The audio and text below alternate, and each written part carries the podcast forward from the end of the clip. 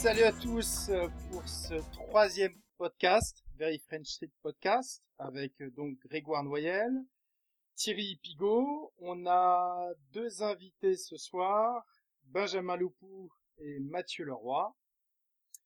Avant qu'ils se présentent, on voudrait juste faire un petit retour sur le podcast de la fois dernière où on a parlé pas mal du WP Tech. En fait, c'est officiel, c'est devenu un WordCamp.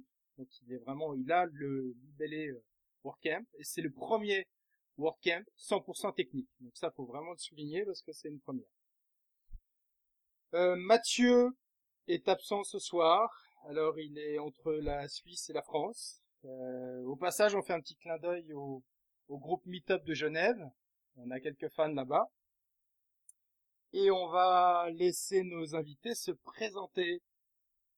On commence par Benjamin.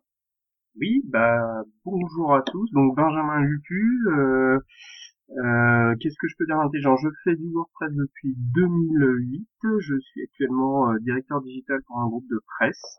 Je pense que la communauté française et plus particulièrement parisienne avait traîné pas mal dans les meet et également au, au WordCamp Paris. Voilà. Et bien et puis merci de nous avoir ce soir. Avec plaisir. Et donc je suis Mathieu Leroy, donc je suis moi euh, développeur PHP euh, freelance. Euh, je travaille bah, essentiellement donc depuis quatre ans aussi sur sur WordPress exclusivement. Bon, je suis dev de PHP depuis depuis depuis une bonne dizaine d'années maintenant. je travaille sur des développements essentiellement sur mesure, voilà de l'applicatif. Et puis aujourd'hui donc sur WordPress, je fais beaucoup de plugins. Voilà, je travaille euh, voilà sur des web services, des gestions d'authentification, euh, voilà du dev backend euh, sur WordPress. Dont Advanced Page Manager, si je me trompe pas. Voilà, c'est ça, le, le, plugin, notre plugin qui est sur le sur le repo, ouais. Notre, notre première folie, effectivement. Mm.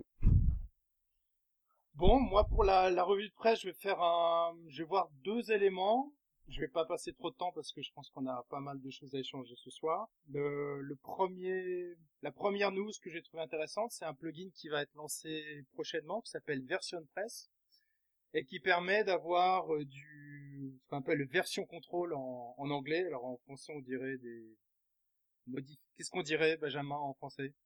Moi, je pense qu'on dit versionning ou gestion de source, effectivement. Gestion de source. Gestion de source, donc euh, normalement on prend des outils comme GitHub, ou Git plutôt, euh, associés à GitHub, et là l'avantage c'est qu'on l'a vraiment directement dans le back-office. On a une liste en fait de tous les événements, euh, c'est très clairement indiqué, on voit quand on a ajouté une nouvelle page, quand on a installé un plugin, quand on a mis à jour WordPress, quand il y a un commentaire qui a été publié, et donc à chaque moment on peut revenir en arrière. Donc je trouve ça très intéressant au niveau de au niveau de justement de pouvoir, sans gros bagage technique, pouvoir facilement revenir en arrière. Euh, je mettrai un lien sur euh, un article qu'a publié très récemment Maxime Bernard Jacquet. Donc, euh, on mettra le lien dans l'article. Ma deuxième petite news, c'est WP Engine en fait qui annonce le lancement d'Alpha Lab. En fait, les premiers, la première agence qui a été qui a été assez novatrice dans le secteur, c'est une agence qui s'appelle Ten Up, en fait, qui a dédié une personne qui travaille exclusivement en fait sur euh, le développement de WordPress, mais qui est toujours dans la société. Et là, WP Engine crée un mini labo, il copie un peu, mais l'idée c'est de de travailler aussi sur le participer activement au développement de WordPress, et puis d'une manière un peu cachée d'intégrer des besoins euh, propres à l'entreprise, j'imagine. Mais dans tous les cas, ça accélère euh, en fait peut-être le rapport de WordPress avec l'entreprise. Euh, qu'est-ce que t'en penses, toi, Benjamin, qui a pas mal d'expérience euh, avec WordPress et l'entreprise de ce type d'opération? Ben moi, en fait, euh, plus que WordPress et l'entreprise, c'est le, c'est l'open source et l'entreprise qui m'intéresse. Oui, bien sûr. Euh, c'est vrai que j'aime bien quand les entreprises bah, redonnent euh, au monde open source qui les fait vivre. Hein. La plupart des entreprises aujourd'hui utilisent des solutions open source, mais elles sont ce qu'on appelle des free riders, c'est-à-dire qu'elles redonnent pas elles sont méfiantes envers ça. Ont, voilà. Et donc effectivement, j'avais suivi, euh, je crois que c'est Helen Sandy ou quelque chose comme ça, ça, euh, qui est chez Ten Up, et je trouve que c'est juste une magnifique euh, initiative Euh, je pense que WP Engine a parfaitement raison euh, de, de, faire ça. Et finalement, on n'est jamais mieux servi par soi-même. Advanced Fetch Manager, on en parlait au début du podcast, c'est la même histoire. C'est un groupe de presse qui redonne à la communauté un outil qu'il a créé pour lui-même finalement. Et euh, moi, j'invite les entreprises soit à faire des donations aux développeurs de plugins ou aux développeurs open source en général, à participer à sponsoriser des événements open source, euh, WordPress et autres, hein, ça peut être du Drupal, du PHP si vous voulez, mais impliquez-vous dans la communauté, euh, c'est juste normal que vous le fassiez, et en fait c'est très rentable, hein, après tout le, W3C c'est aussi un peu ça. Voilà, moi je trouve que c'est le c'est une petite révolution, parce que l'entreprise c'est un monde fermé normalement, mais je, je suis très content que TenUp et puis euh, WP Engine fassent ça.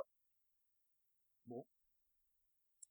Ok, Thierry, toi, tu voulais nous parler du CMSD si je me trompe Ouais, donc euh, mardi dernier, moi, je suis allé au CMSD. Alors, j'ai pas pu y aller euh, toute la journée parce que euh, je donnais une formation le, matin. Euh, en CMSD, pour rappeler, en fait, c'est un événement qui est organisé par par Smile. Et qui permet de présenter un peu un tour d'horizon de tous les CMS euh, du marché. Donc euh, il y en a certains très connus comme euh, Spip, Drupal, Typo3, WordPress, Joomla, CMS Made Simple.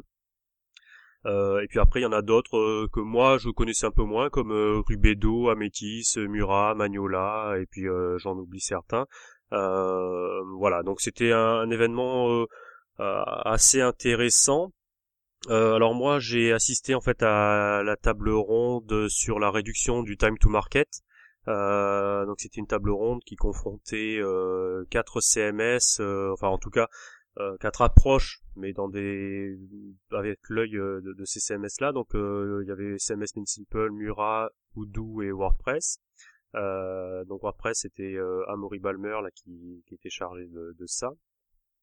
Euh, donc ça c'est intéressant de voir un peu la manière de, de, réduire en fait la mise en production, le délai en fait jusqu'à la mise en production du livrable en fait au client.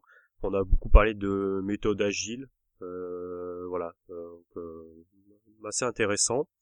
Après, je suis allé, j'ai assisté au CMSD Awards en fait. Donc c'est des candidats qui ont été sélectionnés pour présenter des innovations dans différents domaines, donc toujours autour des CMS donc soit front office, soit back office, euh, soit sur de l'innovation technique.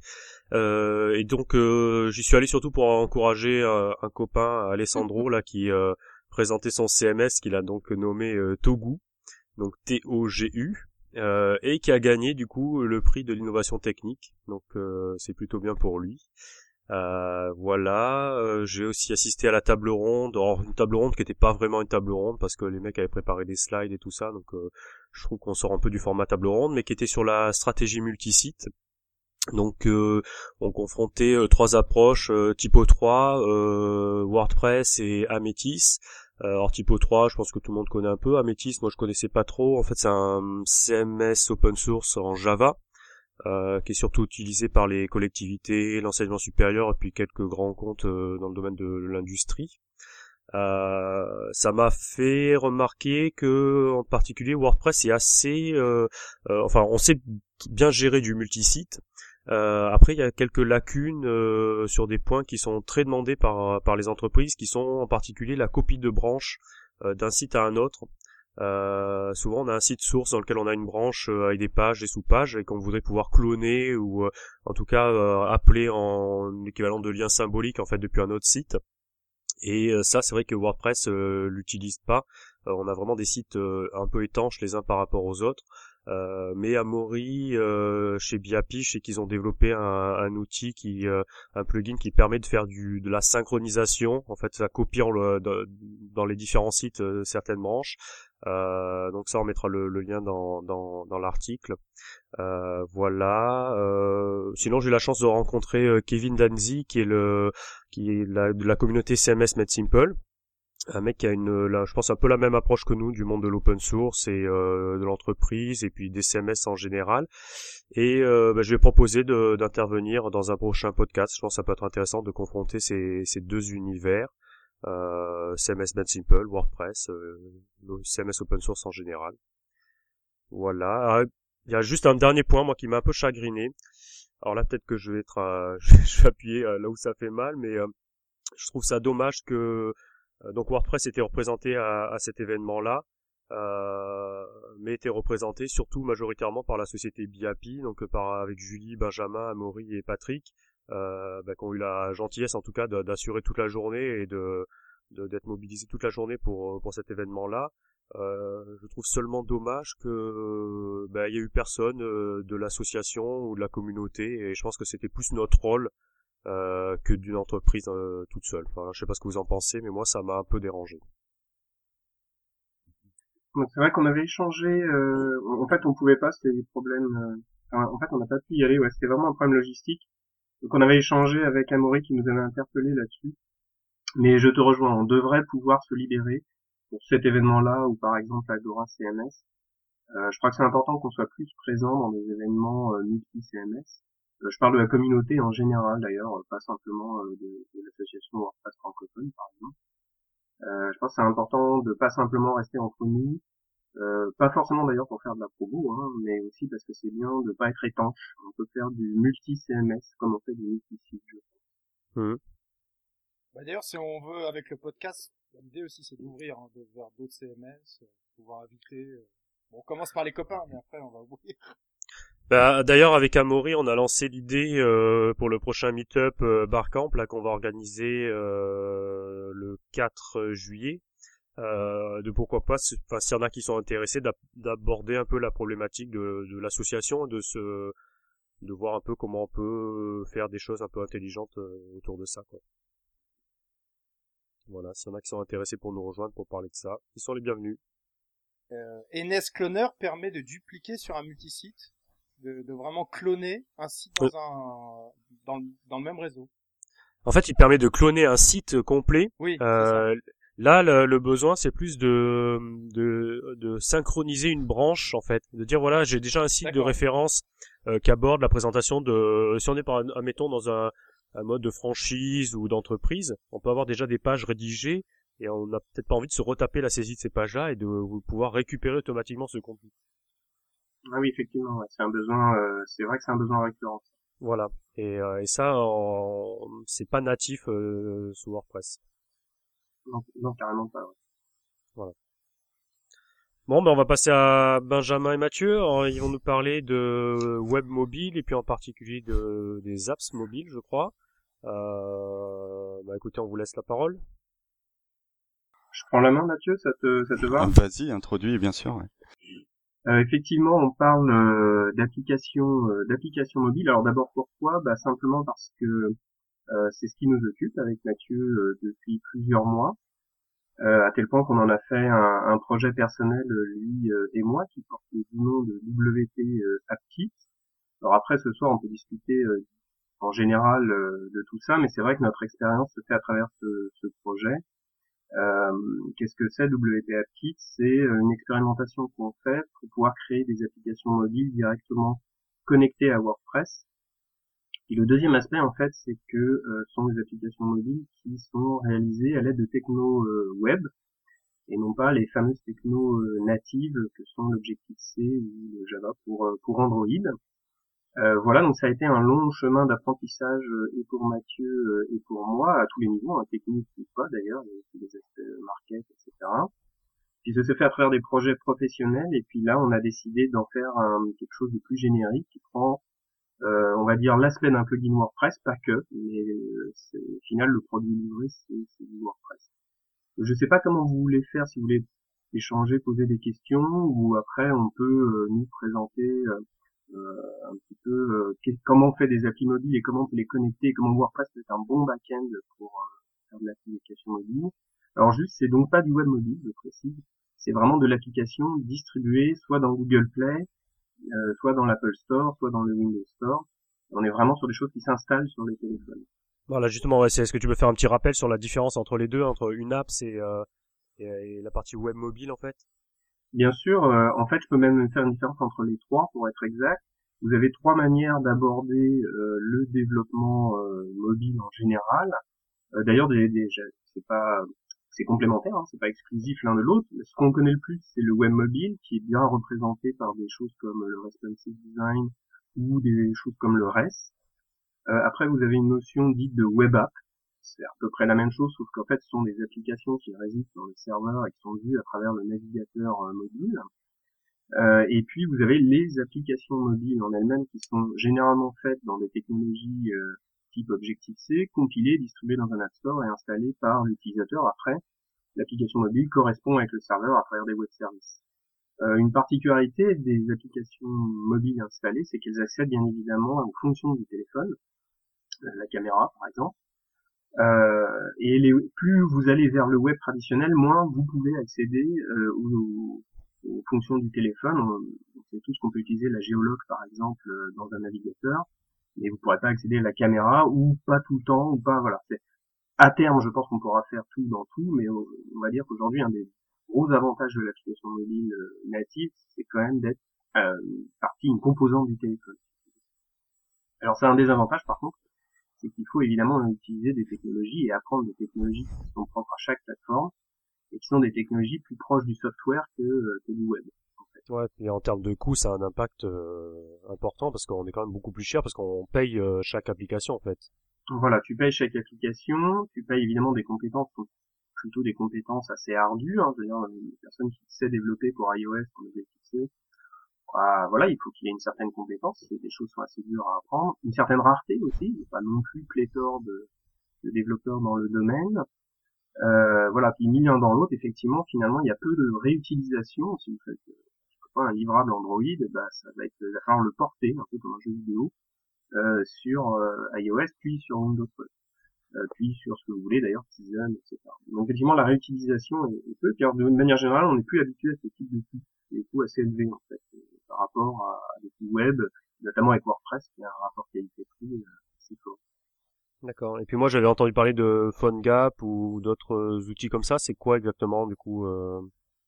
Alors, PhoneGap, euh, je peux en parler de manière générale. Mathieu pourra en parler euh, techniquement parlant, dire précisément ce que c'est. Mais grosso modo, l'idée, c'est qu'évidemment, tout le monde a ce problème de multiplateforme euh, et, euh, et cherche à le résoudre et à réinvestir finalement son savoir-faire web. Et donc, l'idée, c'est de faire ce qu'on appelle des API hybrides. Alors, c'est... voilà, bon, bref, c'est LinkedIn qui a innové ça. Donc, l'idée, c'est simple. Vous créez une sorte de coque en, en, Objective-C, en Java, etc elle va vous mettre à disposition une, euh, une API JavaScript et vous allez coder euh, en HTML, CSS, euh, JavaScript et vous allez pouvoir faire des applications web qui sont encapsulées dans une code native. et pour ça, en fait, on va utiliser le navigateur du, du, du, du, mobile. Je pense que je vais passer la parole à Mathieu parce qu'il va expliquer ça bien mieux que moi, mais grosso modo, l'idée c'est ça. C'est du développement web embarqué dans une code native et distribué dans les App Store. D'accord. Voilà, oui, bah c'est, enfin, c'est très, c'est très bien résumé. je, qu'est-ce que je peux ajouter à ça que, euh, voilà, du coup, on se retrouve donc vraiment sur une, sur un développement de web app. Au niveau développement, on a une web app, c'est-à-dire qu'on est euh, dans une page HTML euh, motorisée tout en JavaScript. Et donc, euh, voilà, cette page HTML est au final lue dans la WebView euh, du téléphone. Euh, c'est ce que permet PhoneGap finalement d'encapsuler donc euh, d'encapsuler une page web motorisée en JavaScript euh, dans une appli dans une appli native. Et donc ce que propose PhoneGap, c'est donc une API qui permet en JavaScript d'accéder aux fonctionnalités du téléphone, comme voilà la géologue, les contacts, les photos, etc. D'accord, donc on peut faire des applications un peu complexes, on n'est pas que dans de l'éditorial où on récupère un flux euh, d'articles ou de pages. Non, effectivement, tu virtuellement tu peux faire tout ce que tu peux faire avec une, une web application. Je précise juste une chose. Euh, on, pour nous, c'est évident ce que c'est que PhoneGap. Je le dis en deux secondes. En fait, c'est un projet open source qui s'appelle Cordova, qui est sous, euh, je crois, la licence Apache, et qui est majoritairement sponsorisé par Adobe, donc les créateurs de Photoshop. Et en fait, PhoneGap, c'est le nom commercial de, de, de Cordova. En fait. Juste pour savoir. Voilà. Donc c'est un projet open source. Hein, et pour répondre à ta question, Thierry, euh, non, tu ne, enfin, tu n'es pas contraint, sauf qu'en fait, il faut quand même savoir que ces fameuses applis hybrides ou les web apps en général sont quand même moins euh, optimisées et performantes, évidemment, du code compilé spécialement pour téléphone. Donc, il y a quand même des limites. N'espérez pas quand même tout de suite, tout de suite faire des jeux 3D temps réel, ce genre de choses avec les mêmes résultats. que parce qu'en fait vous dépendez de la de, la performance en fait de la WebView donc du navigateur du mobile et notamment sous Android c'est pas encore ça donc je vais pas pouvoir faire un Candy Crush avec euh, mon WordPress. Euh... Sauf que Candy Crush tu peux. Mais ah euh, si tu veux faire un first person shooter euh, avec beaucoup, enfin tu vois, ça va être compliqué quoi, avec des textures, etc. Ça va être mm. plus compliqué. D'accord. Et donc vous, la, la solution sur laquelle vous êtes actuellement, donc par rapport à ce qu'on vient de, de voir, là, vous vous situez comment, dans quel techno, enfin voilà, vous, est-ce que vous pouvez un peu nous, nous présenter ça? Vas-y Mathieu, je pense qu'on peut commencer par la techno, c'est pas mal. Après on parlera de, de la philosophie. Voilà, alors c'est vrai que nous là ce qu'on ce, sur quoi on travaille, c'est donc un outil qui qui est basé pour les contenus sur WordPress. Donc il y a vraiment une partie WordPress plugin WordPress et une partie euh, application. Donc application PhoneGap, c'est-à-dire finalement euh, une web app. Euh, donc HTML, JavaScript, CSS. Donc voilà, technologiquement il y a, il y a ces deux parties là. Là on était voilà, plus sur la partie web app, donc on peut continuer là-dessus. Après, on pourrait voir comment, côté WordPress, ben, on, peut imaginer de, euh, de créer son appli et de la relier par web service, donc euh, voilà, à la partie mobile. Euh, donc voilà, une web app, donc côté web app, euh, nous, ce qu'on a choisi, euh, c'est Backbone hein, pour faire le, le, noyau de, de l'application JavaScript. C'est-à-dire que vraiment, quand, on part donc sur une sur une application web, il va falloir euh, euh recréer toute la logique MVC, la logique applicative euh, qui est de la séparation, donc de la récupération des données, euh, cette la manipulation de ces données, et puis l'affichage euh, sous forme de template, comme on connaîtrait sur un développement web classique, voilà, où le modèle de données serait fait en PHP. quand tu dis les, données, c'est le back-office de WordPress en fait que tu rentres dans, dans une configuration web. Hein. Ouais, là je parlais de données en général. Mettons qu'on ait une appli qui affiche euh, des contenus. Euh, mettons que voilà, là pour nous, pour simplifier, ce serait mettons une liste d'articles. Mhm. euh, il va falloir que cette liste d'articles, euh, euh donc l'application est, de, est de quoi créer le modèle de données de ces articles. Comme dans WordPress, ça va être finalement une base de données hein, dans laquelle sont stockés les articles. Nous, côté applicatif, il va falloir qu'on ait un équivalent d'une base de données, par exemple. Ensuite, d'une logique qui va permettre de récupérer ces postes euh, dans la base de données euh, de l'application et euh, bah, de l'afficher. Voilà, hein, tout simplement, c'est le principe de, toute appli, qu'elle soit en PHP ou en JavaScript. Et donc ensuite, en JavaScript, il y a un certain nombre d'outils qui existent aujourd'hui qui permettent de, de, résoudre cette problématique de séparation voilà d'un stockage de données, manipulation de données et de l'affichage. Euh, et, donc parmi ces outils, bah, on, en connaît un, certain nombre qui sont connus comme euh, bah, Sencha, jQuery Mobile, Angular, euh, qui permettent aujourd'hui donc de créer des applications euh, comme ça complètes, euh, qui, gèrent en fait toute cette partie applicative, cette séparation des données et des vues, voilà un, un, un, outil que nous on a choisi, c'est euh, Backbone, euh, qui est en fait euh, pour nous.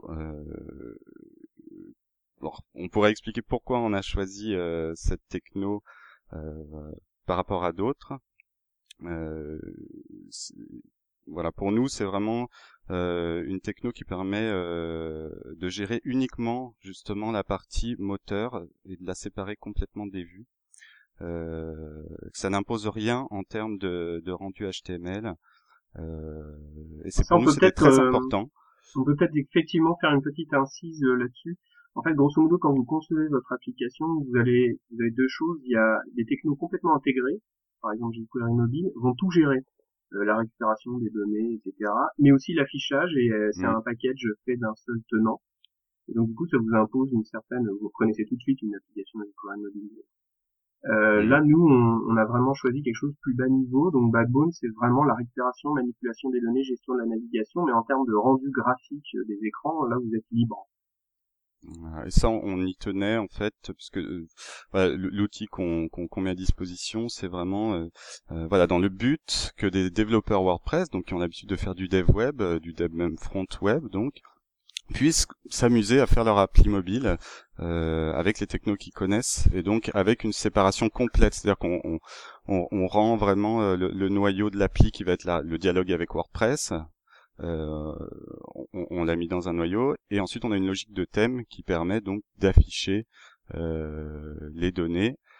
Ça ressemble à un template WordPress, voilà. Oui, j'ai même vu, euh, Benjamin, tu m'avais fait une petite démonstration.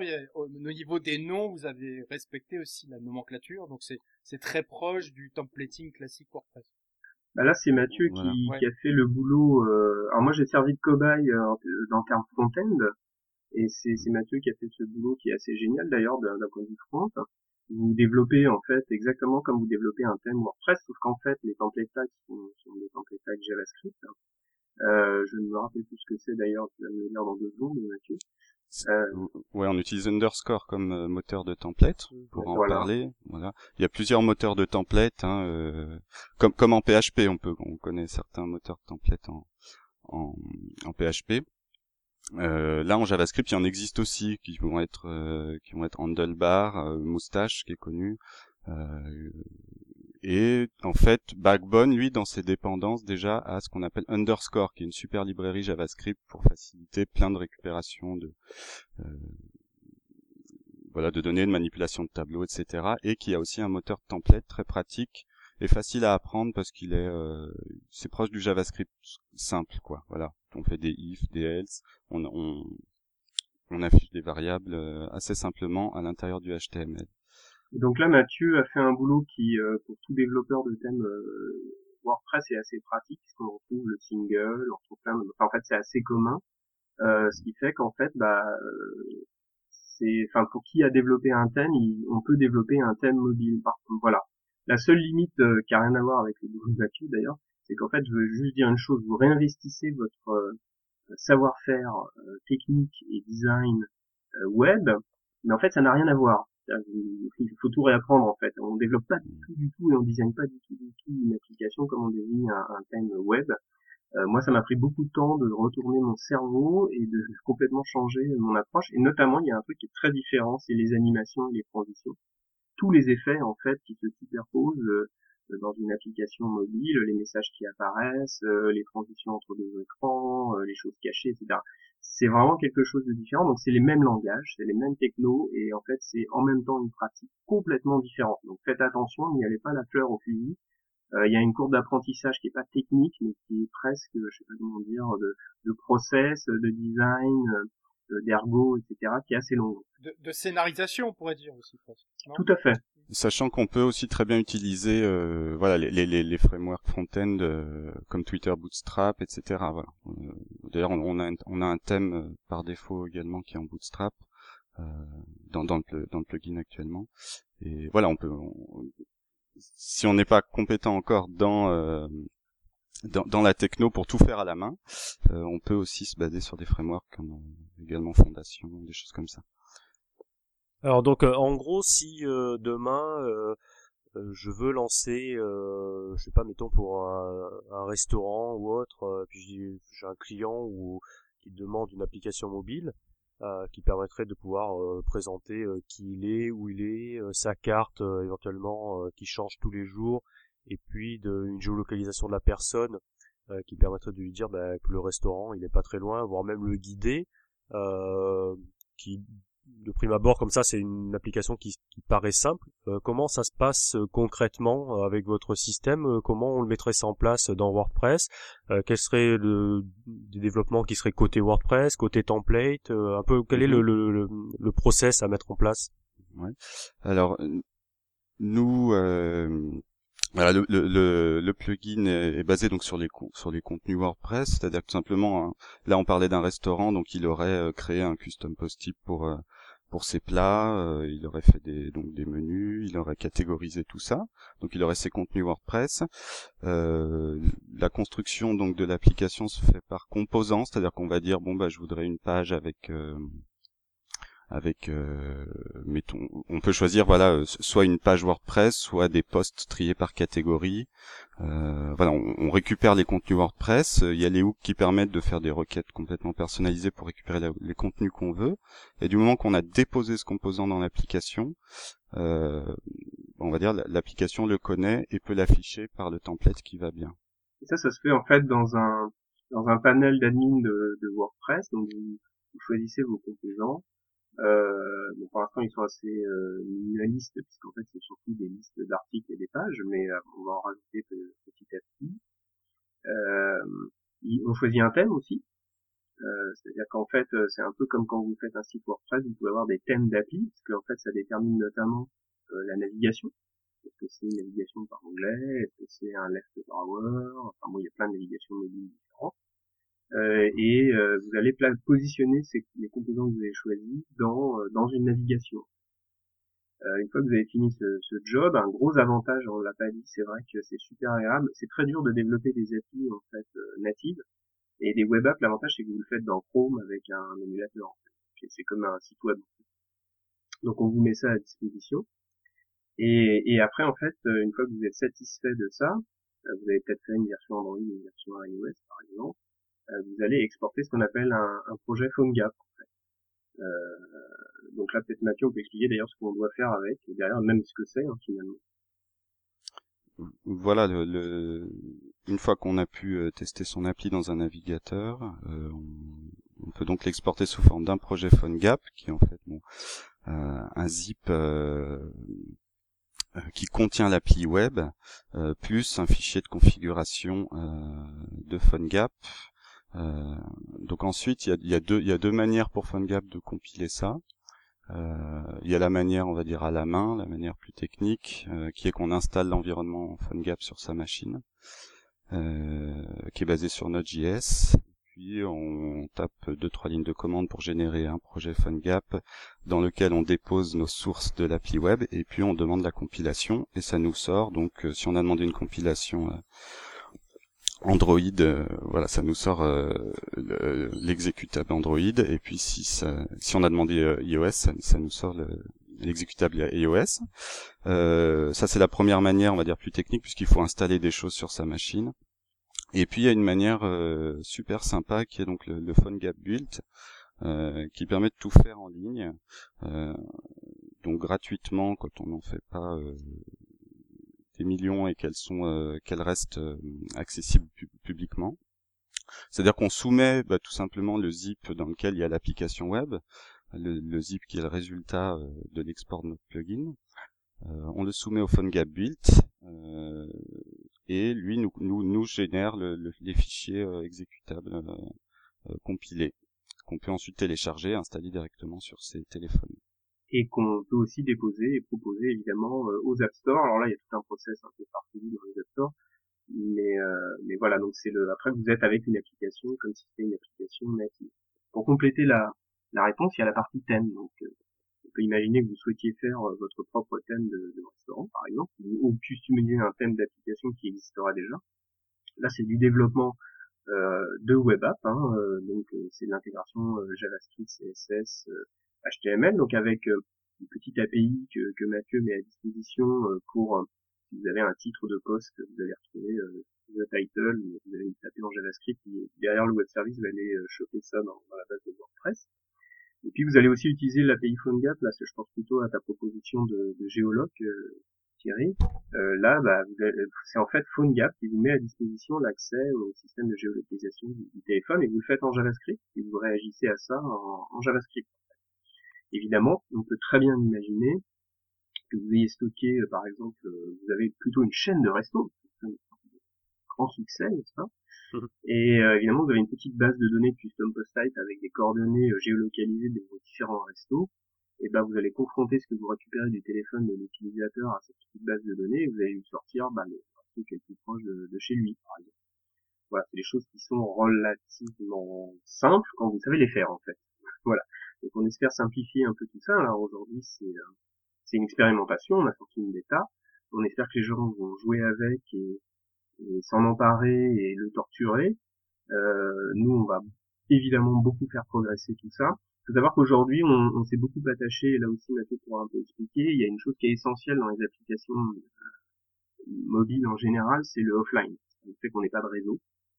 Euh, donc ça, on le gère avec un système de cache local. Vous perdez le réseau, vous pouvez continuer d'utiliser votre application, vous pouvez continuer de lire vos articles, etc. un peu comme les applis de news, hein, type Le Monde. C'est quelque chose fait qui est très dur à faire. Et donc là, c'est la première grosse fonctionnalité qu'on a inclus dans le dans l'espèce de micro framework pour ah bah tu vas me tu vas me donner des idées parce que je suis en train de monter un, un store locator là pour euh, pour une entreprise avec euh, plusieurs euh, centaines de, de magasins et euh, c'est vrai que ça pourrait être intéressant de en tout cas au moins de bêta tester le truc même si derrière on produit rien de, de pouvoir jouer avec c'est vrai que si j'arrive à trouver quelques jours devant moi ça pourrait éventuellement m'intéresser quoi. Bah, tu peux aussi, je pense, échanger avec Mathieu, qui, je crois, tu t'es bien frotté à la géologue l'an dernier, Mathieu, si je ne m'abuse? Ouais, j'avais bien testé la géologue de PhoneGap, euh, même avec un custom post euh, sous WordPress, avec une petite méta de où on rentrait une localisation et puis l'appli récupérait euh, cette, cette méta de localisation pour afficher sur une Google Map et voilà, puis après pouvoir stocker des depuis son téléphone, pouvoir stocker également des des, des, des localisations. Voilà, ouais, ouais, ça, ça marchait, ça marchait bien. Et est-ce que ça marche avec un plugin comme euh, ACF par exemple, qui permet de rajouter des, des, des fields euh, à, à, des contenus? Ouais, alors euh, pour l'instant, on va dire, euh, voilà, la, nos composants qui permettent de récupérer les, les, contenus WordPress, comme disait Benjamin, sont simples. C'est-à-dire qu'on va récupérer une page, on va récupérer un, un custom post type. Ensuite, euh, il y a tous les hooks dessus. Pour l'instant, l'interface, disons, euh, n'est pas encore là en back office pour pouvoir dire je vais récupérer telle méta, je veux euh, voilà tout faire en back office par contre dans au niveau du code on fait un hook et puis on dit euh, bah voilà tel composant, euh, en plus de ces champs par défaut, je vais récupérer tel méta. Voilà, tout à fait. Et, et en fait, c'est là où où la, la puissance des, des, des, des, outils comme Backbone fait que c'est très souple. Côté appli, euh, lui il récupère le service web, quelles que soient les données, quelles que soient les méta, il les récupère automatiquement et elles sont disponibles en JavaScript. Voilà. Et, et d'ailleurs, on a oublié de préciser un truc, je, je me rends compte maintenant. Euh, en fait, euh, là encore, euh, Mathieu a pu développer toute la partie. En fait, le, le, le plugin met à disposition les services JSON qui, qui, nourrissent l'appli. Donc en fait, vous n'avez pas à penser. En fait, c'est ça qui est, finalement emmerdant quand vous faites une appli mobile, c'est que non seulement vous devez être compatible WordPress, vous devez faire une appli JSON, vous devez gérer le cache de, ce, de ces web services, vous devez avoir du JavaScript qui est capable de mapper tout ça. Enfin, bref, le temps, finalement, le temps de faire tout ça, votre thème, vous le faites jamais, quoi. Et donc tout ça maintenant c'est fourni d'emblée et, c'est une chaîne technique qui va de WordPress jusqu'à l'appli JavaScript et donc jusqu'à l'appli native. Et donc vous vous préoccupez surtout de comment ça va être affiché. C'est vraiment ça l'objectif. Donc il y a ce service JSON qui, est, super pratique. Hein. On l'a mis en place sur d'autres projets qui étaient des projets pro euh, des, entreprises pour lesquelles, euh, bah, pour la mienne notamment. Euh, et donc on a pu euh, en faire une version light euh, qui, qui fonctionne, qui, qui permet d'avoir ça. C'est un sujet dans lequel dont vous parliez dans le dernier podcast qui est essentiel. En Et en termes de, en termes de sécurité, ça se passe comment pour les échanges justement entre l'apps et le, le serveur Là, il y a, il y a de l'authentification, il y a, il y a des jetons. Comment ça voilà, voilà. Pour ça, c'est un sujet aussi, hein, le, la sécurité euh, qu'il faudra qu'on qu'on élabore, bien sûr, parce qu'on bon voilà, il y a des il y a des systèmes d'authentification aujourd'hui comme OAuth, etc. Mais faut faut bien faire attention à quoi à quoi ils servent, euh, donc suivant l'application, ce qu'on veut faire. Nous ici, euh, on a simplement un token euh, sur l'URL du web service, c'est-à-dire un, un un code qui s'affiche dans l'URL du web service que seule l'appli sait calculer et le serveur. Voilà. Alors on n'est pas sur de la sécurité maximale, euh, voilà. Mais euh, voilà, pour l'instant, euh, c'est comme ça que les web services sont sécurisés aujourd'hui. Mais alors j'ai une question moi qui me qui me trotte dans la tête par rapport à, à PhoneGap parce que pour l'instant il y a un lien donc avec hmm. WordPress qui gère tout le back office et qui fait qui va c'est PhoneGap qui récupère et qui mouline l'application. Mais en natif, euh, PhoneGap, est-ce qu'il a un système déjà de back-office qui a été créé ou quelque chose qui s'en rapproche au niveau de... Ah non, non, PhoneGap, c'est... Euh, le projet PhoneGap, il est, il est, il est d'une simplicité crasse. Hein. Ça consiste simplement à vous mettre à disposition euh, un, un coq native, il n'y a pas d'autre mot, et à vous fournir une API JavaScript pour manipuler un téléphone et pour exécuter une web app dans, dans le navigateur, dans, on va dire dans la web view euh, du mobile. Point barre. Donc vous n'avez, et d'ailleurs c'est d'ailleurs le problème, c'est que vous n'avez aucun euh, framework pour euh, les composants d'affichage. Vous ne pouvez pas échanger euh, avec un serveur type WordPress ou autre. tout ça c'est à vous de le faire. vous, votre PhoneGap vous apporte finalement le berceau, mais vous devez mettre quelque chose dedans. Il n'y a rien eu développé dans, qui se rapprocherait un peu de votre projet. Euh, si, si, si, il y a des, alors. Bah, il y a un presseur, non, il me semble, qui. Euh... Ouais, mais ça, ça utilise WordPress déjà aussi. Euh, alors il y a des, euh, il y a des, euh, il y a des, il y a ce qu'on appelle les app builders. Vous allez trouver, il y a plusieurs centaines, je dis bien, je pèse bien mes mots, il y a plusieurs centaines de services en ligne qui s'appellent les app builders. C'est un business qui existe depuis très longtemps. Euh, un, un, très célèbre dont d'ailleurs on sait, on aime bien s'inspirer avec Mathieu, s'appelle Good Barber. C'est un, très bon builder français euh, que je salue au passage d'ailleurs parce qu'ils font de l'excellent boulot. Euh, l'idée originelle, c'est de d'avoir des applications, des templates natifs écrits en Objective-C, etc. Et puis euh, de, derrière d'avoir des connecteurs vers différents euh, différents CMS. D'ailleurs, Barber a un, un connecteur WordPress. Voilà. C'est, c'est après vous louez souvent cette plateforme et vous louez un back office qui permet de piloter vos apps. Donc ça c'est la première chose qui existe. Euh, effectivement, Thierry évoque le fameux Presseur, On l'a vu surgir avec terreur euh, en décembre avec Mathieu.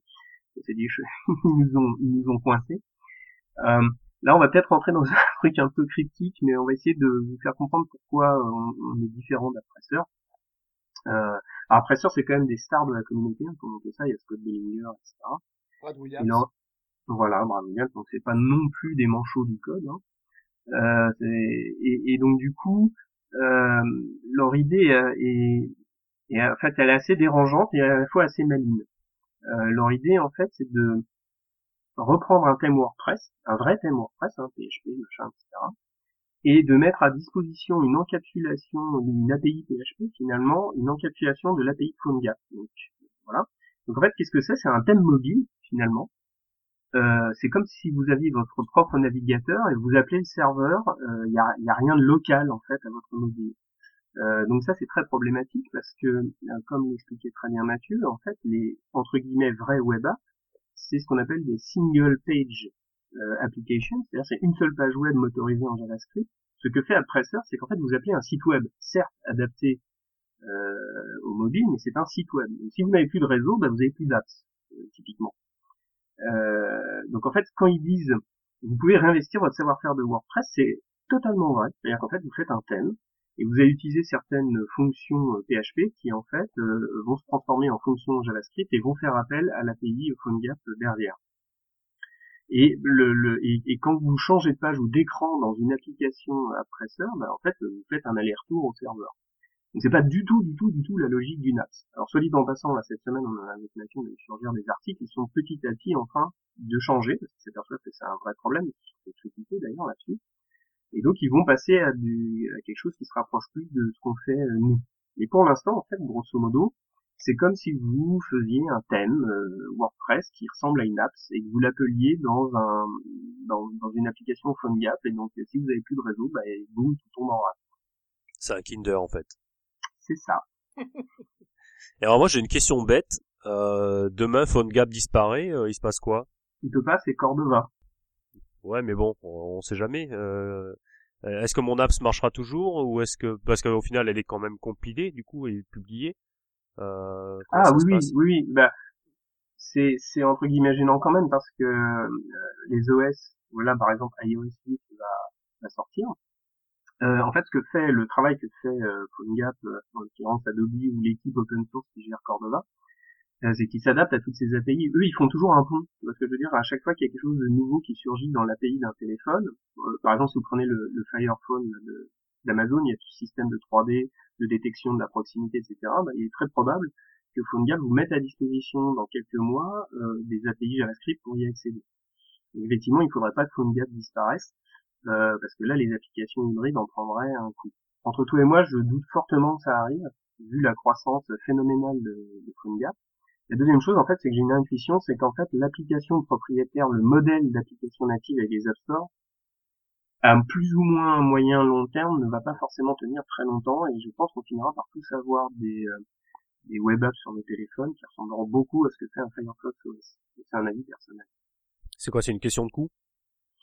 Euh, Pour, c'est-à-dire bah, C'est-à-dire que de par rapport à des applications natives développées en euh, tu veux dire la, la, la, les applications complètes face aux hybrides, c'est ça ou euh... Non, en fait, dans Firefox OS, c'est quasi philosophique. C'est-à-dire qu'en fait, il faut savoir que quand vous faites des applications, vous perdez tout ce qui fait l'intérêt du web. Hein. Vous oubliez par exemple le lien entre applications. Là, il y a une bataille géante cette année d'ailleurs entre Facebook, entre Apple, etc. pour créer des liens entre les applications.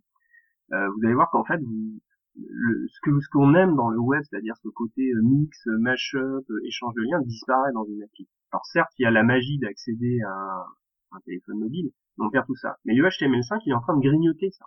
C'est qu'aujourd'hui, le, HTML5 vous permet déjà d'accéder aux caméras, aux micros, euh, de faire de l'enregistrement audio, etc. Donc petit à petit, on va pouvoir faire des web apps. Il ne manque plus que la partie offline qui est aussi quasiment possible. Et donc en fait, on pourrait se s'affranchir de, de, de, cette espèce d'enclos complètement gardé qu'est l'App Store. moi, je suis plutôt marketeur veux dire, c'est un enfer de, de, de, faire surgir son application dans un App Store. Euh, on est complètement soumis aux dictats d'Apple et je, j'aime bien quand même le web pour ça, même si Google est très dominant, bah, je suis quand même très libre de faire un peu ce que je veux quand même euh, sur le web. Donc je pense que c'est pour ça qu'à terme, les web apps vont prendre le pouvoir. Euh, ça va être assez à moyen terme, long terme. Euh, pourquoi elles le font? Aujourd'hui, par exemple, sur un terminal Amazon, vous pouvez déjà distribuer de l'HTML5. Alors pourquoi il n'y en a pas plus? Tout simplement parce que c'est pas rentable en fait. C'est aussi simple que ça, ça fait que les développeurs ne gagnent pas bien leur vie et que Apple a réussi à se créer une cour de développeurs parce qu'ils gagnent leur vie en faisant des apps quoi. Donc il faudra, euh, faudra aussi avoir la possibilité de gagner sa vie en faisant des applis HTML5, mais ça va venir. On le voit notamment dans le domaine du jeu, c'est en train de devenir très sérieux. Alors moi j'ai une, une, autre question, c'est que j'ai vu passer dernièrement la, euh, je sais plus si c'était à la télé ou, ou dans un article, euh, où on disait que euh, il y avait quasiment 80% des applications euh, qui étaient utilisées qu'une seule fois. c'est vrai. Donc, donc en fait, je me pose un peu la question de, de, de quel est l'avenir en fait de, de ces apps. Est-ce que ça vaut au final le coup de quand même de partir là-dedans? Et qu'est-ce que selon vous pourrait déclencher le fait de dire maintenant il faut absolument de faire une app Là j'ai écrit un excellent article là-dessus, non mais je vais vous faire un petit résumé. Grosso modo, dites-vous bien que vous avez la plupart du temps pas du tout besoin d'une app. Voilà. C'est la, la, la vraie vie, ça. Euh, et donc, euh, une app, c'est avant tout un outil utilitaire. Il faut qu'il y ait une, véritable utilité pour l'utilisateur. Alors, je peux même te citer des, statistiques qu'on a en France. Hein, en moyenne 30 à 40 apps par téléphone en France. Je rappelle qu'il y a plus de 60 millions de, smartphones en France. Euh, et donc, du coup, il y a que, je crois, 11 ou 10 applications qui sont utilisées euh, régulièrement. Euh, et ces applications-là correspondent à des besoins réels de votre utilisateur. Alors il n'y a pas besoin d'en faire des caisses euh, non plus. Hein. Par exemple, l'appli du monde est très très utilisée et elle est très très basique. Hein. C'est un lecteur euh, de contenu avec un mode offline. Faire court. Mais après, il y a des applications qui sont très très utiles. On pense tous euh, à, à, des applications, euh, par exemple autour des recettes de cuisine. Les fans de cuisine ont carrément des bases de données sur leur téléphone. Donc voilà. Donc en fait, si vous voulez faire une app, euh, si vous souhaitez faire une app, il faut y trouver, il faut que votre public, votre cible, ait un usage très très fort euh, de cette app-là parce qu'il va falloir la faire télécharger, la faire utiliser, euh, avoir un gros marketing pour la déployer. Et euh, voilà. par exemple, tu citais l'exemple du restaurant tout à l'heure, Thierry. Ben, je déconseillerais fortement au restaurant de le faire, très sincèrement. Euh, même s'il y a la notification, par exemple, qui peut être pas mal, je pense qu'un bon vieux site responsive et newsletter et email va très bien. Euh, c'est pas la peine d'aller beaucoup plus loin. Par contre, sauf si on est sur McDo qui permet de pouvoir faire sa commande en ligne, euh, payer et puis aller chercher sa commande directement au magasin. Exactement, bah, c'est un peu le ce que j'allais euh, ce que j'allais citer. Alors tu sais que d'ailleurs McDo a fait plus fort que ça. Genre, en France, il faut savoir que on est une exception culturelle. En fait, 80% des gens vont au McDo vont au cinéma euh, avant ou après. C'est marrant, c'est le mec de McDonald's qui avait dit ça. Et donc en fait, la première app, ce qu'ils ont fait, c'était ça. C'était en fait la possibilité de déterminer quel est le McDo le plus proche du Cinoche où tu vas aller. Euh, et voilà, donc ça correspond à un usage très fort et, très remarqué. Mais il faut vraiment analyser cet usage. Euh, on a eu au WordCamp euh, Paris, au dernier WordCamp, évidemment la partie bus open source, je me souviens de cette étude de cas. Là, c'est évident que l'app c'est plutôt utile. D'accord. Et parce qu'en fait, moi, ce que je crains un peu, c'est que hum, on arrive au final. euh, Enfin, je pense qu'on parlera de, de combien ça coûte euh, après, mais euh, je, je, je- je vois venir un peu le, le, le phénomène page Facebook où euh, il y a une période où euh, il fallait faire une page Facebook, il fallait avoir une communauté, etc. Alors que bon, c'était pas du tout hein. justifié. euh, et, euh, et là, les apps, j'ai l'impression que c'est un peu la, la même chose. Et euh, euh, quels seraient les, les arguments Enfin, là, tu parles d'étudier euh, les cibles ou autres. En fait, euh, euh, je pense que c'est pas donné à tous les business de pouvoir lancer une étude de marché ou une étude de- de- de- d'audience en fait. Non, alors après il y a des business qui ont un intérêt euh, euh, direct euh, euh, à avoir des apps qui n'ont pas besoin d'études de marché. Hein. Pas mal de choses. Par exemple, la boulangerie va vite s'apercevoir qu'elle n'a pas besoin d'apps. Par exemple, par contre, une boutique de fringues, c'est pas tout à fait vrai parce qu'il y a une notion de vente privée, il y a une notion, euh, de couponing, il peut y avoir une notion euh, de, géolocalisation. Le tourisme est un gros, un gros facteur. Si par exemple vous êtes euh, un gîte ou même même plutôt un lieu culturel, vous allez distribuer une app avec plusieurs langues dedans, des, manuels en plusieurs langues, ce genre de choses, des, des chasses au trésor, des trucs, des énigmes, etc. Et les choses sont assez évidentes à trouver en termes d'usage. Après, il peut y avoir un intérêt purement marketing une app. Il faut voir que vous êtes présent donc sur ce qu'on appelle le springboard, euh, donc sur l'iOS, c'est-à-dire sur le bureau du téléphone. Quand le type ouvre son téléphone, il voit votre logo. Et ça, c'est Mm. très marketing. hein. Euh, il y a la notification qui est extrêmement puissante pour euh, rappeler la, la marque et puis surtout c'est c'est le wall garden. C'est-à-dire qu'une fois que vous êtes dans l'app, vous n'êtes pas ailleurs et vous n'allez pas vous balader à droite à gauche comme sur le web. Vous pouvez encapsuler quelqu'un à l'intérieur d'une app. La dernière raison aussi de très forte d'une app, c'est que vous pouvez proposer une ergonomie, une expérience utilisateur qui est propre à votre marque. Euh, on pense à des choses comme Prismatic ou Flipboard. Euh, là, ou même Facebook Paper, ce sont des expériences utilisateurs qui, qui sont très reconnaissables et qui, méritent une application. D'accord. Et en, termes de coûts, en utilisant un, système comme vous le proposez, euh, que- quels sont les, les postes payants, les postes gratuits euh, euh, Quelles sont les, au final euh, les ressources, euh, les compétences à mobiliser euh, En gros, si demain je dois lancer un projet comme ça, euh, comment je le devise? J'aime bien quand tu parles de coûts, Thierry. Ouais, moi aussi, ouais. Ouais, c'est- je trouve ça génial. Je me demande si c'est pas lui qui a fait une conf là-dessus? Ouais, c'est pour ça, je, je suis fan de coûts. D'ailleurs, là, j'ai j'ai levé mon portable pour prendre une photo. Euh, on va répondre plus sérieusement. Alors, qu'est-ce qu'on peut dire d'intelligent? Alors, si on n'utilise pas, euh, si on part comme ça, euh, si on fait un projet apps euh, classique ou, normal, euh, on a d'ailleurs aussi publié des articles. Il y a un blog hein, sur Appkit. euh, on a publié des articles qui parlent de tout ça, donc n'hésitez pas à, lire ça. C'est un peu un retour d'expérience finalement. Euh, le, le, le premier poste en fait, ça va être tout la, la partie ergo, définition des, des écrans, cinématiques, transition, etc. Euh, donc ça, c'est un peu, je vous conseille vraiment d'investir dedans parce que c'est assez compliqué, c'est beaucoup plus compliqué que faire un site web. Donc là, vous allez faire appel à un designer qui est, qui a priori a déjà fait des applications. Si vous avez beaucoup d'argent, vous faites une agence, une ergonome, mais il vaut, mieux avoir un bon designer. Après, le deuxième poste, euh, ça va être, euh, si vous faites du natif, effectivement, un développeur natif euh, qui est capable de faire au moins deux plateformes, donc de l'Android et de l'iOS. Si vous avez un système qui ne dispose pas encore de services adaptés au mobile, euh, eh il va falloir développer, et là c'est plutôt un développeur web classique, euh, mais plutôt sérieusement back-end qui va vous faire vos web services. Et puis probablement vous allez peut-être à titre personnel investir dans le marketing, c'est-à-dire il va falloir comprendre comment distribuer, faire la promotion dans l'App Store, et puis animer votre application avec des mises à jour, des notifications, ce genre de choses. Euh, le problème de ça, c'est que ça a un ticket d'entrée assez élevé quand même. On est vite rendu à des 20-25 000 euros pour des applis très simples. Et c'est un prix par appli. Et par appli, ouais, par plateforme. Ouais. Euh, sans compter après la partie web service qui, elle, généralement est un petit peu moins chère, mais enfin quand même. Donc, vous allez être rendu à des budgets qui sont euh, hors scope par rapport à des budgets web. Hein. Donc c'est voilà.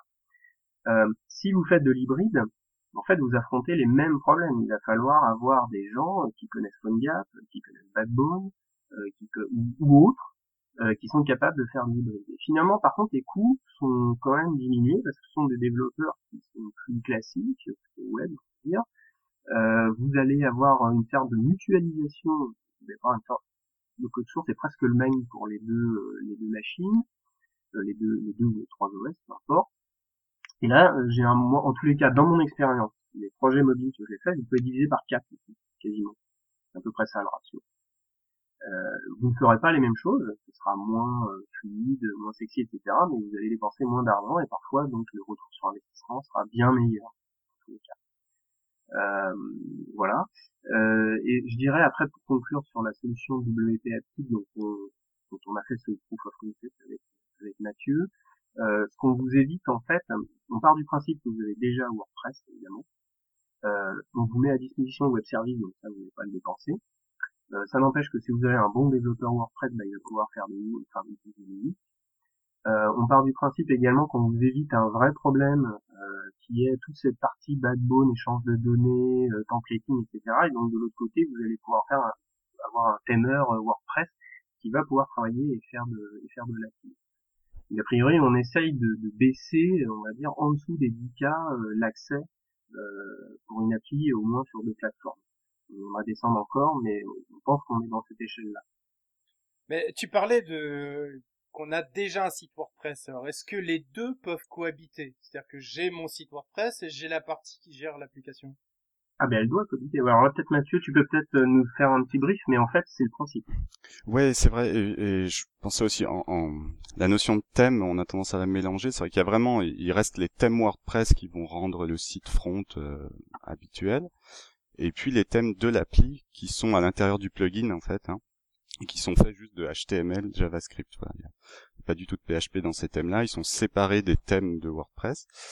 Et en fait, le principe, oui, tout à fait. Euh, l'appli est complètement indépendante euh, du, du, site web. On a un site web qui tourne et puis l'appli va être une sorte de, de vue du site web. On récupère les données qu'on veut de notre site web pour les mettre dans une appli.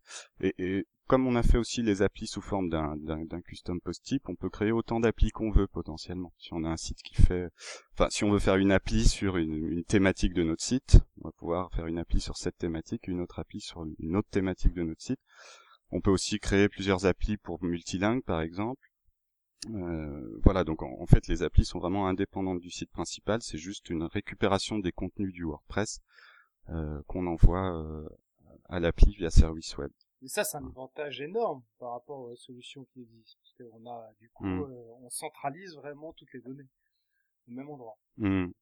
C'est un conseil de manière générale, euh, même quand vous faites des applis. C'est pour ça que les app builders sont un raccourci économique extrêmement intéressant, mais je dis, c'est à, redistribuer vos contenus à travers eux, à travers un abonnement, donc ça peut un peu, ça dépend quel est l'enjeu, mais en fait ça peut être un peu compliqué. Euh, là, l'occurrence, c'est de capitaliser sur WordPress. Vous avez déjà fait votre archive de l'info, vous avez déjà, j'ai des, exemples d'applis professionnels d'entreprise, vous avez des dizaines, des centaines de milliers de contenus catégorisés. Euh, vous plaquez devant finalement une API et vous le distribuez autrement à travers une application. ça, c'est une extension de votre site quelque part. Et c'est le conseil qu'on peut donner, c'est, euh, sauf si vous partez from scratch, euh, pensez les applis comme des extensions de votre site euh, avec cette petite particularité que peut-être vous aurez besoin quand même de modifier votre site si vous rajoutez des, des services qui sont tout à fait spécifiques euh, aux applications. On pense à la géoloc, bah, il faudra quand même adapter votre contenu pour géolocaliser les contenus dans WordPress. Alors du coup là, est-ce que au final avec euh, un WordPress, euh, un BuddyPress, euh, je compile tout ça, est-ce qu'au final je peux recréer un Facebook-like Je pense que oui, et c'est d'ailleurs ce que propose la AppPresseur dans sa dernière mise à jour. Euh, fondamentalement, tu peux, à partir du moment où c'est du WordPress correctement fait, c'est-à-dire c'est pas euh, des tables à côté, entre guillemets, euh, bah, tu utilises des custom sites et tu restes dans un, dans un environnement WordPress euh, qu'on va qualifier de, de, standard ou classique, bah, tout ça est vu assez naturellement euh, par, par le web service. Alors, aujourd'hui, c'est encore, je vous rappelle, c'est un proof of concept, mmh. mais il n'y a rien de si opposant. Et, et, en fait, au final, on sert de WordPress juste comme euh, comme frameworks en fait finalement. On, ne peut avoir qu'une app, c'est sans sans jamais voir le, le, site WordPress. On se sert juste des, de la base de données. De, ah, tu peux faire ça, oui. Voilà. Dans la plupart des cas, tu as quand même un site web. Mais tu peux très bien avoir euh, quelqu'un qui ne souhaite pas avoir une présence web. Il y a des applis professionnels. Dans ce cas-là, je pense à des applis, euh, notamment tout ce qui est documentation technique pour des gens qui se déplacent chez des clients euh, tu vas pas forcément avoir de site web, donc tu vas produire tes contenus euh, avec WordPress, tu vas les administrer, tu vas, bon, bref, tu, et tu vas les exposer, exposer uniquement dans ton appli. En fait, nous, ce qu'on fait simplement, c'est qu'on génère le projet PhoneGap à l'aide de WordPress, parce que c'était idiot de le faire dans un autre back-office, et donc WordPress est très bien pour ça. Mais le contenu, WordPress est un fournisseur de contenu avant tout, il est pour le web, pour le mobile, pour que sais-je, peu importe. Ouais, puis c'est vrai que tout à l'heure tu parlais de, du côté marketing. Euh, moi, dans une autre vie, euh, je me suis un peu frotté à la partie euh, SEO des, des apps. Euh, parce que c'est vrai que quand on est une app, qu'on se lance euh, et qu'on est noyé au milieu de milliers d'autres concurrents, euh, bon à l'époque il y avait quelques astuces, SEO, ouais, qui permettaient de pouvoir faire, faire remonter la visibilité d'une app. alors maintenant, ces techniques ont un peu bougé. Enfin, c'est pas toujours très évident, mais mais c'est vrai que c'est aussi à prendre en compte euh, la visibilité de son application et que euh, on peut très bien ne jamais avoir un seul utilisateur parce que finalement on est complètement noyé quoi. Alors il n'y a pas de, enfin c'est bien que t'en parles. Il y a un truc qui s'appelle le ASO donc c'est l'App Store Optimization euh, qui est clairement euh, beaucoup plus évolué chez Google que chez Apple. Chez Apple c'est misérable, hein. c'est bon vouloir d'Apple. Euh, la, la, gestion de la visibilité dans l'App Store, dans Google Play, dans l'App Store donc de, Google est, par contre très proche du SEO.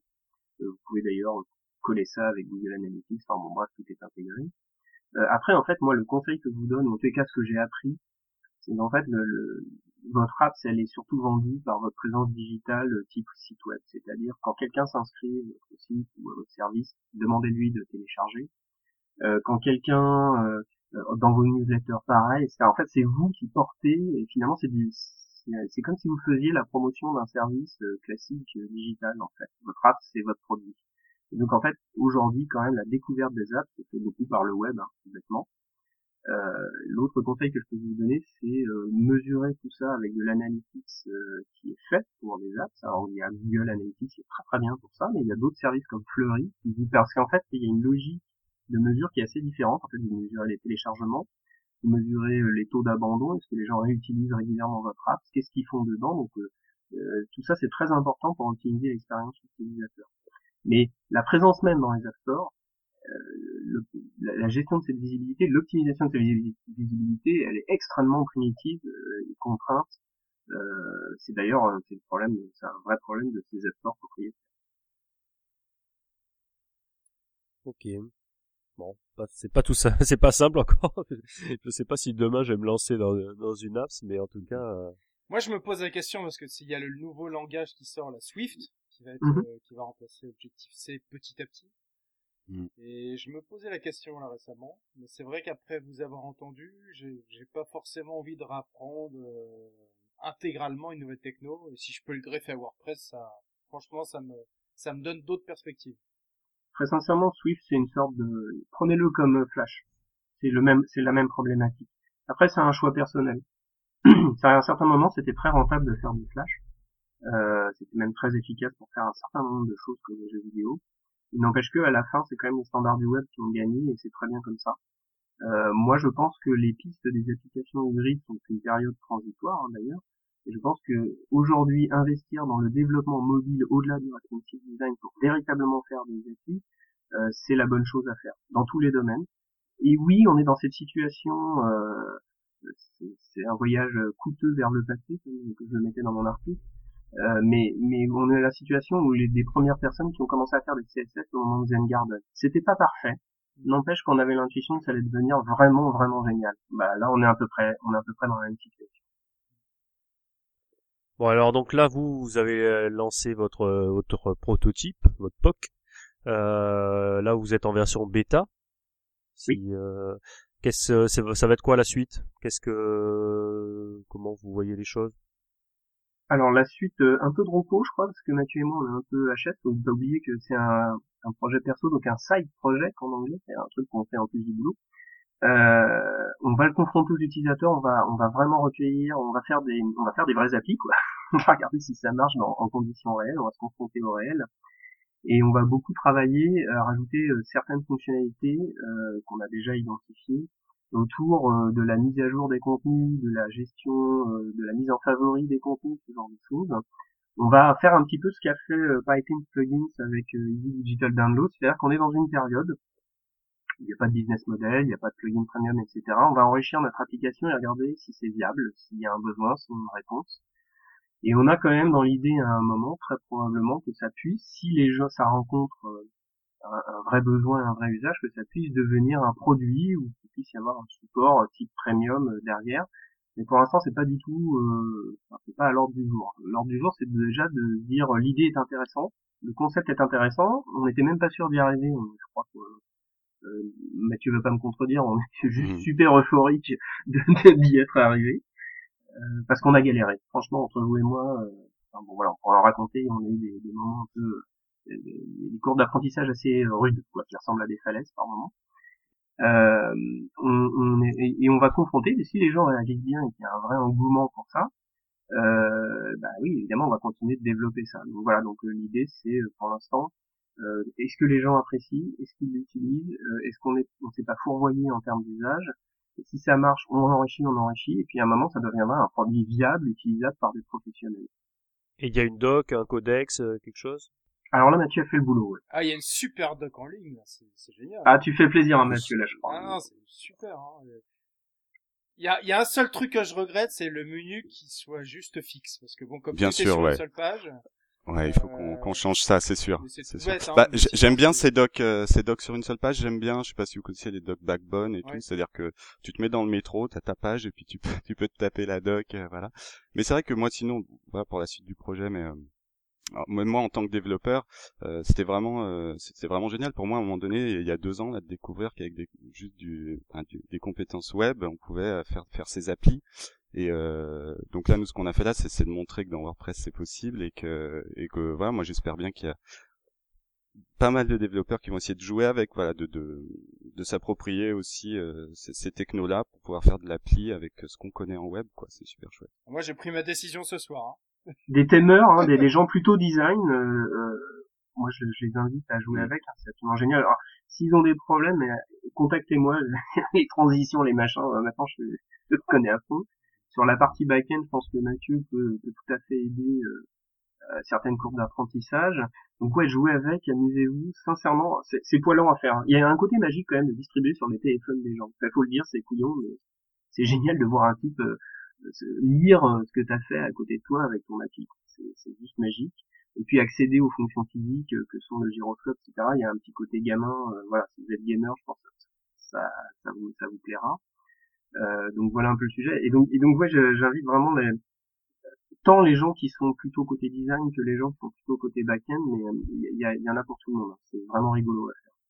Et là, on est sur du WordPress. Est-ce qu'un jour, euh, on peut envisager que ça se greffe sur un autre CMS Oh non, Thierry, arrête. Ouais, ça j'aime bah, ouais, tout à fait. Bah, mais non, mais pourquoi pas Pourquoi pas Ouais, ouais. La, la, la partie appli est faite pour consommer un service web, euh, donc ce service web il peut être généré par n'importe quel CMS. Voilà, donc euh, en fait il y aurait que, que, que, le connecteur à changer en fait. Euh. Exactement.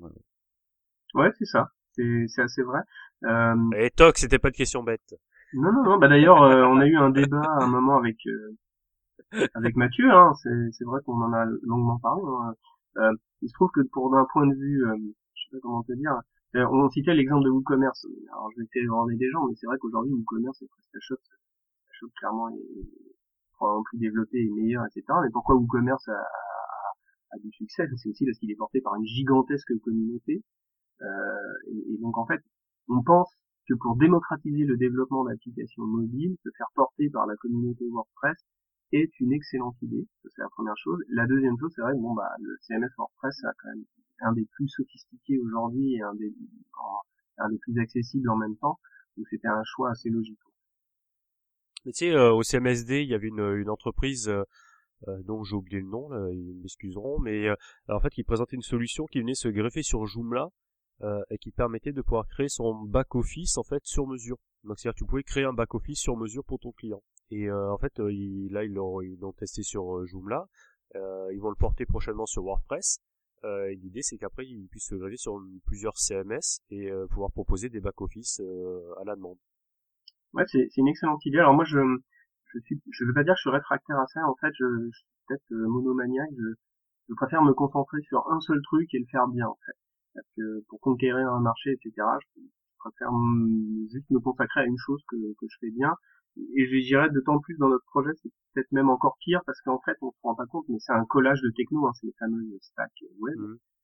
Euh, oui, il y a du HTML, du CSS, du JavaScript, mais il y a aussi du backbone, euh, du require, euh, euh, des, euh, voilà, de, de l'underscore, euh, plus du WordPress, etc. Bon voilà, donc euh, je pense qu'on va on va maintenir une seule chaîne pour l'instant. Non mais au euh, final, en fait, avec WordPress, ça quand même, euh, c'est un bon terreau en fait, euh, avec les, les, les web services qui peuvent l'attaquer. En fait, on peut quand même euh, l'utiliser comme euh, comme background euh, technique en fait. Euh, bah, il y a beaucoup de gens qui pensent que ça va devenir une plateforme. Je sais pas trop ce que ça veut dire, mais, mais je suis pas loin d'être d'accord en fait. Je me dis qu'effectivement aujourd'hui, euh, si on est un peu pervers, on peut faire à peu près n'importe quoi. Ok, je crois qu'on a battu le record. Le record. Bah, il y aura des coupes. Hein. Non, non, non, très peu. Très peu. Vous avez des choses à ajouter? Thierry, t'as des questions à poser? Non, mais écoute, c'était très bien. Euh, je- je- J'espère juste pouvoir trouver un peu de temps pour tester tout ça, mais j'ai quelques projets dans les tuyaux qui pourraient éventuellement euh, correspondre, donc euh, pourquoi pas. Si vous voulez participer au projet, vous êtes évidemment les bienvenus. euh, Au-delà de l'utilisation, euh, on est deux, on peut être trois, quatre, douze, vingt, peu importe. C'est sûr. Bah, en tout cas, un grand merci à Benjamin et à Mathieu pour, euh, pour être venus nous rejoindre ce soir. Euh, Est-ce que Thierry, on a hum, qu'est-ce qu'on a comme prochain podcast On a déjà décidé ou pas encore? Euh, non, on n'a rien encore pour l'instant de, de, de, de décider, euh, si ce n'est la date, j'espère que normalement on devrait pouvoir tenir le dans 15 jours. Euh, au niveau des événements, bah, il y a le prochain Bartcamp là pour nous euh, sur Paris le 4 juillet, euh, dont, au bar là dont j'ai oublié le nom d'ailleurs. Quickly, quickly.bar, Euh, voilà. Je sais pas si se- je prononce bien, mais Et qui se trouve euh, ça se trouve à côté de Saint-Eustache, juste à côté de l'église Saint-Eustache. Bon, Voilà. le- on mettra l'adresse euh, sur le site. Voilà, donc donc là l'idée c'est de transformer le meet-up un peu en Bartcamp pour ceux qui auraient pas suivi. Euh, et donc pour pouvoir un peu gagner de temps, ce qu'on vous propose c'est de d'aller sur la page du meet-up, donc sur meetup.com, euh, et puis de mettre en commentaire euh, les sujets que vous voulez voir euh, abordés. Et, euh, et on essaiera de créer des tables rondes un peu sur euh, chacune des thématiques euh, si on peut. Voilà. Moi, je pense que je viendrai. Cool. Bon, Très bien. eh bien, salut à tous. Et puis, on, à peu près dans 15 jours. Super, merci beaucoup, beaucoup, Super. beaucoup. Merci et euh, ouais, génial. Merci. Ouais. À bientôt. Et puis, Super. eh, bon courage pour la suite. Merci. Ciao.